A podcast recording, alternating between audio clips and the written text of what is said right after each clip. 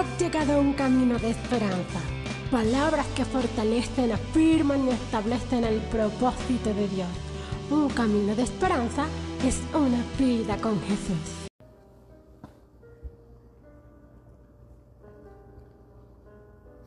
Damos gloria a Dios en esta hora y damos gloria al Dios Padre, al Dios Hijo y al Dios Espíritu. Y damos gloria a Dios por la nueva oportunidad que tenemos una vez más estar delante de su presencia y poder exaltar y glorificar el nombre del que vive y reina por los siglos de los siglos. Hay cosas que muchas veces parecieran sencillas o que cuando las leemos en la palabra de Dios quizás no tomamos el tiempo para analizar la profundidad de lo que Dios nos enseña en su palabra. Y muchas veces los pasajes bíblicos los conocemos, pero quizás no dedicamos tiempo a profundizar y a meditar en la complejidad o en el esfuerzo que hay en cada escritura. Y este es el caso de Lucas capítulo 8, verso 43. Este pasaje que relata la historia de aquella mujer que padecía de un flujo de sangre desde hacía 12 años y que ella había gastado en médicos todo cuanto tenía y ninguno había podido curarla. Y la palabra de Dios nos enseña que esta mujer tenía un sufrimiento que ya llevaba 12 años y que había gastado todo lo que tenía en médicos, pero ninguno había podido curar la enfermedad que esta mujer padecía. Y cuando digo que analizar la profundidad es poder ver que esta mujer ya no solamente padecía de un flujo de sangre, sino que esta mujer debía tener muchas cosas o muchas enfermedades asociadas a este problema de ese flujo. Quizás esta mujer tenía una anemia crónica por la pérdida de la sangre. Quizás esta mujer eh, ya tenía un problema de estrés porque había gastado el dinero y el temor la invadía porque no encontraba solución a su problema. Y muchas veces vemos el relato de las historias bíblicas y vemos algo sencillo, una mujer del flujo de sangre, una mujer que se determinó a tocar el manto de Jesús. Una mujer que estaba en una situación muy difícil en una situación complicada, en un momento de su vida donde quizás las esperanzas se habían perdido. Quizás ya ella había determinado esperar su muerte, ya no gastar más dinero porque no tenía más dinero que gastar.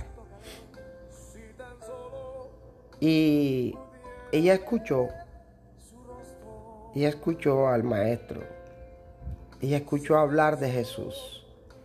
Ella sabía que había un maestro, Jesús, hijo de David, el Mesías, el prometido. Y ella sabía que esa era su última esperanza.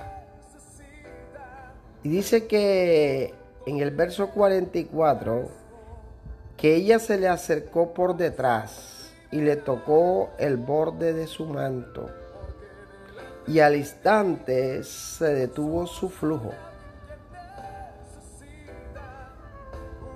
Y es importante resaltar que esta mujer se acercó a Jesús.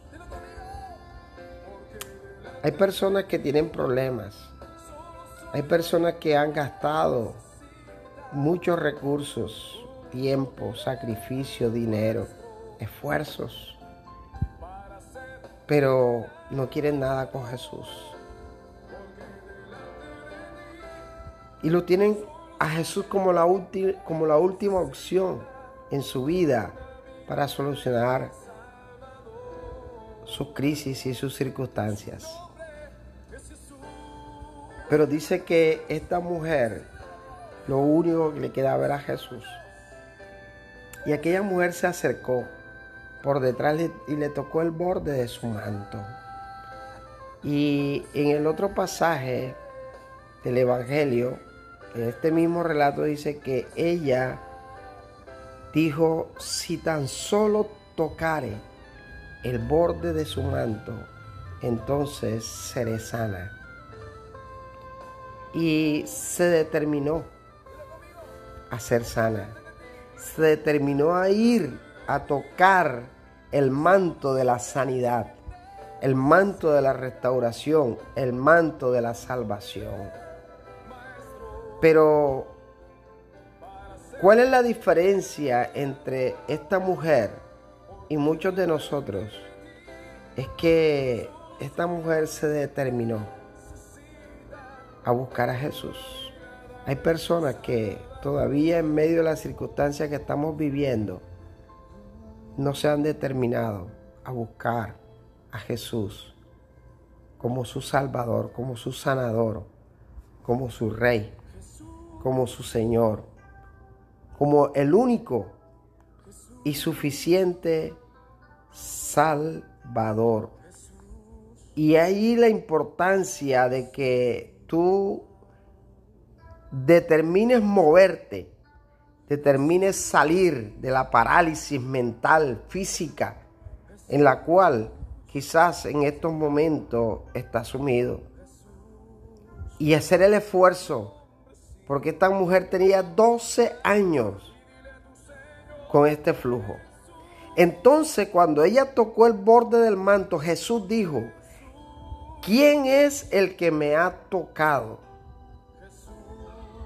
Y negando todos, dijo Pedro, y los que con él estaban maestros, la multitud te aprieta y oprime y dices, ¿quién me ha tocado?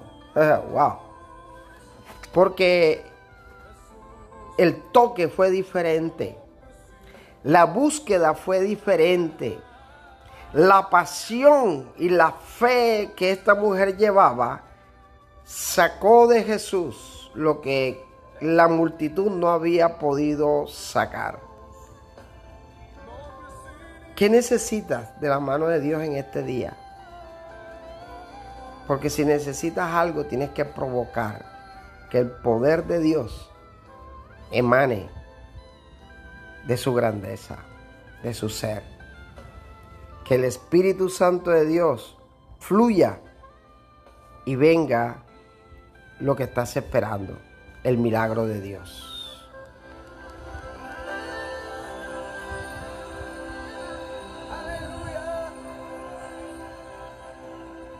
Oh, sí Dios, recibimos de ti. Recibimos de ti, Señor.